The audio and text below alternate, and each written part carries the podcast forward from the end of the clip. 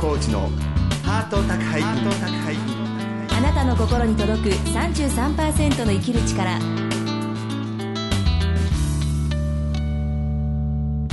ご経営いかがですか？壊れ物の祭典代表作家の月野浩二です。フリーアナウンサーの松井博恵です。月野浩二のハート宅配便今週も番組を聞きのあなたに33%の生きる力をお届けします。あの月野さん、はい。私最近あるイベントでねうんあの過呼吸になった女の子のお世話をしたんですあよそうですか、うん、私も実はあの過呼吸に何回かなってであのそういう経験もあったので、はい。まあ、会場内で過呼吸になった女の子をねちょっとお世話して、うん。でその時に初めて会う女の子だったんだけど、うん。高校1年生で、はい。こう涙ながらに私にこう訴えかけてくるんですよ。あそうですか。んどんな、どんなことを？あのねもっと強くならなきゃ強くならなきゃっていうのそれであと誰も私のことを認めてくれないって大人は誰も信用できないって、うん、友達はみんな私のことを変だと思ってるって。すごくこう自分を責めたりあともっと強くなんなきゃって学校の先生もあなたは弱いからって言うのってことをすごく私女の子に言われて、大丈夫だよっていうことしかなんかできなかったっていうかそれはね本当気持ちよくわかりますね、俺も昔結構ねちゃんとしなきゃいけないとかえすえごく思ったんですけど、いやーもう最近あれですね。もういや強くなれなくて俺が。強くなれそれひろゆきさんも認めると思いますけど。あのなんか、ええダメな弱い大人として47年間生きてきたんですけどあ強くならなくていいですね。結論から。強くならなくていい。うん、あの、うん。私あの、まあ、尾崎豊さんって歌手がいましてですね、ええ。まあ、カラオケで歌ったりもしてあのすごい嫌いでもないんですけど。すごい嫌いでもないんですけど。すごく好きでもないんですけど、はいね。で尾崎さんの歌でです えね、あの僕は僕であるために勝ち続けなきゃならならない。いって。うんありますね。歌歌あるんですけど、ええ。私これあのカラオケでたまに尾崎歌う時、ん。僕が僕であるために負け続けなきゃならないって歌うんですよ。逆にして歌うんですか？そうそう。これイベントでも歌ったことあるんですけど、あのこれも最近始めた頃ですね。僕が僕であるために負け続けそう。やっぱ負けてこそ俺っていうか、まあ、そういう境地あ至ったら、ん。だいぶ肩の力が抜けて、だからこの子にもですね、あのぜひ弱く生きていてほしいですけどね。そうなのよね、うん。そう思いました私も。だからそんなにね頑張りすぎなくていいんだよって、そんなに頑張って強くなりすぎることもねないっていうか。そうですね、うんって思いましたぜひね人生から手を抜いて、あのゆるくね 生きていってくださればと思います。はい今週も30分間最後までお楽しみください。月の工事のハート宅配便あなたの心に届く33%の生きる力。この番組は全国各地のコミュニティ FM とインターネットラジオ局オールニートニッポンを通じてここ新潟市からお届けします。月のコーチのハート宅配便。あなたの心に届く33%の生きる力さまざまな人生体験を乗り越えてきた女性サバイバーに毎週お話を伺っています。今週は先週に続いてシンガーソングライター虹渡り悦さんのインタビューをお届けしますえー、虹渡悦さんですけれども、はい。えー摂食障害を乗り越えた体験をですね、えー歌にこう込めてメッセージを届けている歌手の方なんですけれども、私が最初に出会ったのはですね、はい。新潟であの K-BOX っていう、はい。あの壊れ物祭典のカッコさんが主催する、ええ。いろいろな生きづらさを持つ方々が表現するイベントがあるんですけど、うんはい。そこに見に行ったらですね、ええ。東京から来た歌手の方ですってことで、はい。虹渡悦さんがこう歌われていてですね、ええ。いろいろな、えー拒食症、過食症、パニック障害、統合失調症などのね、ええ体型談を語った後にこううん歌を歌ったんですけどね、すごいまっすぐなこう心に届く歌でね、えー気持ちにこう残りまして、はいえーそして今回のねインタビューとこうつながったわけです。はい。えーそれでは、虹渡悦さんへのインタビュー第2回目です。どうぞお聞きください。え2回目のインタビューとなりましたけれども、はい。前回の放送ではですね、はい。えー摂食障害というねあの食べることの病気になりまして、はい。えーまあ、過食過食症になったり最後はね、それでいろいろなカウンセリング受けたり自己啓発セミナーに行ったり内観療法やったり断食やりました、自然療法自然食食べました気候やりましたあ自分探しのイタリア中国と旅行もね しましたという、まあ、いろんなことをね、はい。えーやりましたっていうところまでねお聞きしたんですけれども、はい。そしてまあご実家が茨城で一人暮らしがどうも摂食障害にはいいらしいっていうことで、はい。まあ、いろんな夢もあったんで、はい。えー一人暮らしを始めたところまでお聞きしましたけれども、はい。そしてねリスナーの方々のアドバイスには、まあ、一見こうやっていろいろ自分探してこうあっち行ったりこっち行ったりしたけど、えーでも結構それはためになったかもみたいなねことをお聞きしたんですけれども、はい。はい、じゃあその一人暮らしをした以降の話をね、はい。ぜひお聞きしたいんですけどどんな感じだったんでしょうか、あはい。そうですね。一人暮らしを始めてそう初めあんまり食べなくなったんですよ。食べなくなりましたか、うん。あこれ締めかって思って。でし1ヶ月ぐらいあんまり普通の食事をしてた時期があったんですよ。ほうほうほう。ちょっと症状が緩和したんあですか？これはいいなって思ったんですよね、はい。ところが ところがなんですよ、はい。まあ、慣れ慣れてなかったからでしょうね。一人っていう環境にうんうん。きっと慣れてなくて、うん。ホームシックとかもあったのかな、うんうん。そうあとなんか仕事も決まんないまま一人暮らし始めちゃったんで、はい。就職活動しかり、うん。多分新しいことがいっぱいすぎて過食するスペースが暇がなかったのかなって。そういうのもあるんですね。ん。ところが慣れた頃に。慣れた頃に。やっぱ症状出ますか？少々出ますね。もう実家じゃないからお菓子は常に置いてないからね、はいはい。お菓子ボックスがないから、はい。もう自分がコンビニダッシュするようになりましたね。コンビニダッシュダッシュほえっと普通にご飯を食べて、なんか甘いもの食べたいなって、うん。なんかモヤモヤしてきて食べたくなるんですよ、はい。それでないから家にお菓子がない、はい。そしたらもうお財布の中にお財布持って、はい。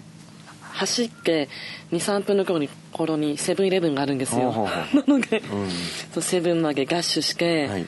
もう1000円入ってからそう1000円分とか2000円から2000円分、はい。お金ある範囲でバーって菓子パンとかアイスクリームとかシュークリームとか甘いものばっかり。もう何でもいいから買って、はいで家まで帰る12分の距離なのに、はい待ちきれないからもう食べ歩きなんですよ。あ食べ歩きをしてあもう道道でその右手に菓子パンもうシュークリーム。食べ食べながら歩いてます。から。すごい人ですね。なんか今すぐ食べたいっていうのがあってあー。待ってらんないんですよその。こらえきれない。こらえきれないんです、うん。この症状過食症状といえば。は病気なんですね。病気です、うん。それが家に着いてあの 玄関開ければいいのに玄関開けるこの動作が面倒くさいかあらあそのまま玄関の前で食べてたり。あの部屋入ってあの座ってゆっくり食べるのがもう面倒であると。そうこの鍵開けるのも面倒くさいんです。よこうやるのも。じゃあその家の前で仁王立ちで右手にジャムパン左手にアイスクリームシュークリームかそれをコンビニの袋から大物に取り出して口の中にすげ込む。そうもう止まんないんです。恐ろしいですよ。でまあ、気持ちは実は私アルアルコール依存症者なんであわかりますか、うん、あの似たようになります。やっぱり、なるほど。それでどんな感じだったんでしょそれであのやっぱ食べた後は後悔ですようね。後悔ですか？本当はねあの前の日も焼けたから 焼けたから今焼けるんです大体、うん。うん。焼けるからもう次の日は絶対やんないで決めるんですよ、はい。終わった後、はい。心に誓うんです、もう絶対明日からこういうのやめやめるって思うのに、また次の日になれば、はい。ご飯食べ終わった後とか、はい。まあ仕事が終わった後とか、はい。なんか自分との約束をことごとく破るんですよねそう。っていう時もあるしあと一口がけって思う日もあるんですよ、うん。あの一袋なんかチョコレートのパックかけいや今日は一口がけがやめようよって決めるんですよ。あそうだね一口がやめようってもう一人の自分が会話して。て、うんそれ今あの誰かと話したわけじゃなくて エツさんの中の天使と悪魔みたいのが一口だけならいいだろうって言ってそうそういいだろういいだろうって言ってこう話してるんですね、そう話してそうだね一口ならいいねって言ってね。それをまたエツさんがえっちゃんとつっちゃんみたいなのがいるわけですね。そうそうああなるほど。それで、この現実の私のよしじゃあ一口がけにしようって決めて、食べるんです一口あー美味しくなって噛まなくなるんですよね結局。結局それ一口やっぱ済まないと。一口じゃ済まない。済まない。済んだ試しがない。でまた過食。そうで結局チョコレート全部食べ終わったら、い。もう一個食べたいって足りないってなって、結局またコンビニダッシュしに、また行くわけですか。行きますね。本当にそういう生活を一人暮らしして、でまあ、音楽で夢があったから、はいはい音楽活動しながらやってたんですよね、忙しいですね。いそう本当に食ったり飲食ったり。ったり。うんダッシュしかダッりシュセブンイレブンダッシュ。ローソンダッシュでもいいですけどね。K, K マートダッシュでも一通り全部言っとかないと利害関係。が山崎山崎パンダッシュでもいいですけど、まあ、コンビニダッシュしました。そうなんですよ。だからなんか音楽活動も思うように全然進まないんですよね。忙しいですね食べる方が忙しくて、うん私よりも後に音楽活動を始めた人の方がもう全然なんか上達してあライブハウスでお客さん集客したりとかもうそういうのを見てて、はあ私って何なんだろうって、うん。なんかね後から始めた人に追い抜かされてるから普通に生きれればああいう風になれたのになとか思ったり、私はこの病気があるから、うん。病気さえなければ普通に生きれたのになとか、うん。すごい病気を恨んでましたねその23ぐらいから、うん。病気さえなければ普通に生きれるのにって、うん。でその頃アルバイトしてたんですよ、はい。仕事してたけれど、あの前の日過食するから起きれないことがあるんですよ。起きれなかったりだるかったり、うん。だから遅刻や欠勤を結構しちゃうんですよね、で、まあ、職場の人にはそんなこと言えないから過食してるとかははい。言えないから、すいませんちょっと寝坊しましたとかちょっとあのお腹が痛くてとか、何かしら理由をつけるんですよ、はい。でもそういうことを続けると、まあ、上の人からも、んどうかなっていうふうに思われたり、うん。なんかひどかったのがいろんなバイクしてたんですけれど、あの1回だけ OL をやったことがあってあの座ってパソコンを打つ仕事があったんですね、うん。私ずっと立って仕事するのが多かったから、うん。初めて座って仕事をやった時、まあ、過食もしてるから体が疲れてて、寝ちゃうんですよ仕事中に。居眠りしちゃってて、うん。でまあ、先輩に怒られても治んないんですよ、それでガンガン先輩との人間関係もうまくいかなくなって、はい。まあ結局クビになったりしかり。過食は結構やっぱ体力使うんですね。使いますね。あああそう。でなんかね肝臓が痛くなるんですよ。ー体にも悪いですね。そんだけ糖分の高いものを。うん。過食嘔吐とか私の姉も実は摂食障害で嘔吐してましたけど、はい。エツさんは嘔吐はする？私は多くできない過食症だから全部食べから内臓が全部消化しないといけなくて、はい。多くできないけれど本当に食べ過ぎて入っちゃうことがあるんですよ。あーそれは生理的なそう生理的に、うんうん基本吐かない吐けない、過食オンリーってやつですね。そうあいろいろタイプがねいますけど。ありますよね、うん。じゃあそういうまあちょっと会社でも寝ちゃうぐらいやっぱり調子が良くなかったわけですけどね。そうですね。だからなんかあの時人との関わり方がすごい難しかった、うん。言えないから、うん摂食障害ですとかね。職場の人には、はい。で友達と約束をしててもね、うん。なんか過食したくなっちゃうんですよ、はい会う前に、はい。でパン屋さん寄ったり。はいしてて、はい。結局友達との約束もはい。30分以上遅れて行ったりとか、そんなことしてたんですよ、うんそうするとやっぱ友達も、まあ、怒ることを、まあ、怒んない子もいたんですけれどね、はい。でも本当のことは言えないから、まさかあなたに会う前に過食してましたなんて、うん。やっぱ症状に振り回されてる日々だったんでしょうかね当時は。ですね。そういったことからあの脱出するきっかけみたいのがあったんでしょうか？脱出するきっかけはあそうあったんですよ。あのちょうどえっ、と27の、はい。あ違う28か。28 28の2月ぐらい2月ですね、はい。すごいもう死に海病の極地にいたり、もう本当に遺書まで書いてで書きました、うん。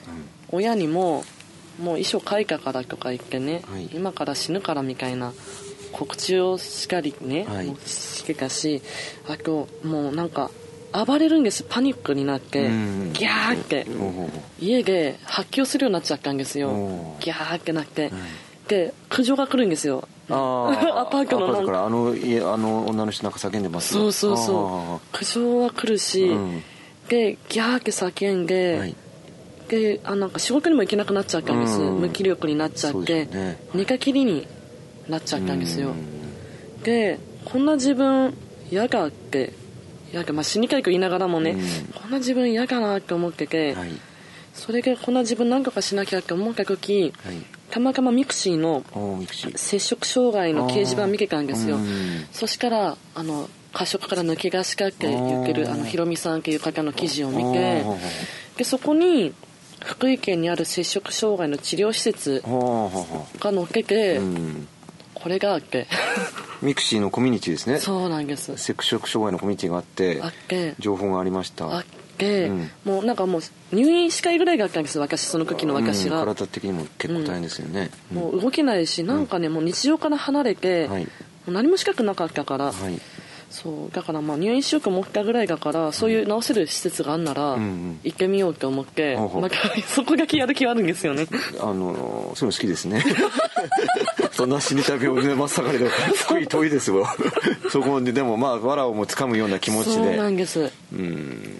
でそこで初め1週間の予定があったけれど、はい。まあ私の症状がひどかったから結局1ヶ月間お世話になることになるんですよね、1ヶ月。はい。まあ、そこの先生が言うには、まあ、私強行出張症状もあったらしいんですよ。もうそうですか。幻聴うーん。幻聴が結構すごかったです、うん幻聴もまあ、自分ではは幻聴って思ってなかったんですけれどね、なるほど。はいそう心の声って思ってかけるけどそれは幻聴がよく言われて、えーって。そうですか。なんか例えばホームがこっちを行けとか呼んでるのふうん。うにか思っちゃうんですよ、ええ。結局顧問としたりとか。声超えたんですね。そう,、んあそういうのを競合出張証券がよく言われて、うん。えーって全然わかんなくて、うん。でとにかくそこの施設にいる1ヶ月間は、はい。なんか摂食障害を治しに行けるんですけれど、なんかそのなんか自分の意識がい。結構飛んでっちゃうから、いろんな方向に、うん。だから今ここにいるっていう練習をしてましたね、あなるほど。うん、今ここにいるっていう練習をするために川まで行って、んかグランディングって言って、はい。裸足になってあの踏むんですよ。地面の上。を踏んだりとかあとそこの施設では、まあ、自分を振り返るワークをしたり、うん。お母さんとの関係お父さんとの関係を振り返るワークをしたり、うんあとジュースを飲んだね。あの体にジュース飲んだり体も軽くして、うんうんあとその心の病になる仕組みの授業があったからあそういうなんか仕組み、人間の本質は何かとか、あうんそうなんで過食になっちゃうかとか、うん。そういう勉強もそこで学んだんですよ。で福井のなんて場所なんですか？福井のガイアっていうあ場所。あなるほど。摂食障害治療施設。うん。あ聞いたことありますねガイアあありますか？うんありますね。はい。あそこでまあ今みたいな。でもすごく、まあ、それその人その人によってフィットするフィットしないいろいろあるけど、ね。うん。エツさんにとってはまあすごくフィット。フィットする場所だったわけですね。はいはいわかりました、まあ、そんなことで2本目のインタビューはそのガイアに出会ってすごく自己確認ができるようになったっていうところまでお聞きしましたけれども、まあ、今あのエツさんみたいな症状同じような症状をね統合失調症の方も100人に1人だからすごい多いうん。あのあのあれすごいポピュラーな病気なんです、はい。えーとか摂食障害の方も多いですけれども、まあ、他にさまざまな生きづらさを持つ方々、まあ、リスナーの方に多いと思うんですけど、はい。えーエツさんから、えー、と何かこうメッセージを届けるとしたらどんな言葉でしょうか、うん。きっと今すごい辛い状況の方もいると思うんですけれど、はい。あの今その辛い状況は必ず未来につながってるよっていうメッセージを。まさしくねあのエツさんはその後今度次回次回以降に聞こうと思いますけど音楽家としてまたはセラピストとしてのね活動が始まるんですけれどもまあそんな辛い時があったから今があるということですね、はい。はい。今回の、えーインタビュー本当にありがとうございました。ありがとうございました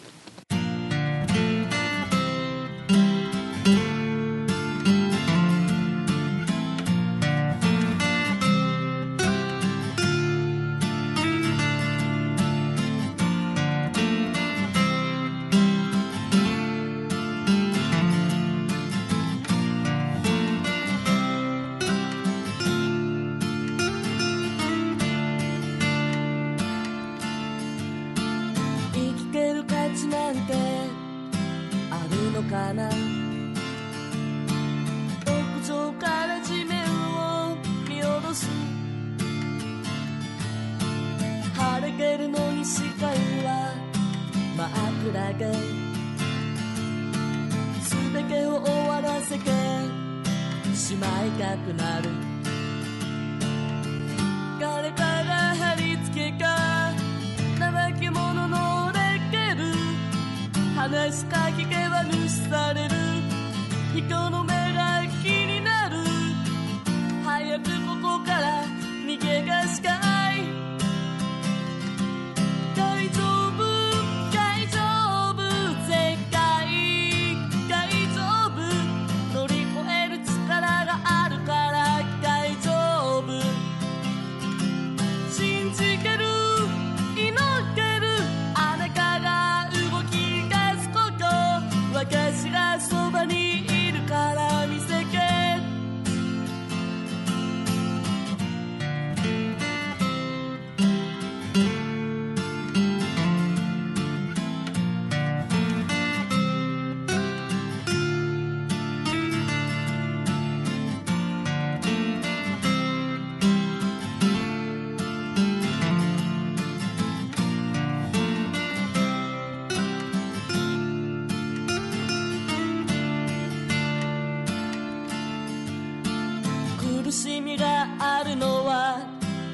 なぜだろう生きている意味がわからない悲しいだけの道ならば生まれない方がよかったのに頑張りすぎてこれ以上動けない心を蝕む悪魔が邪魔して潰されそう。誰も助けて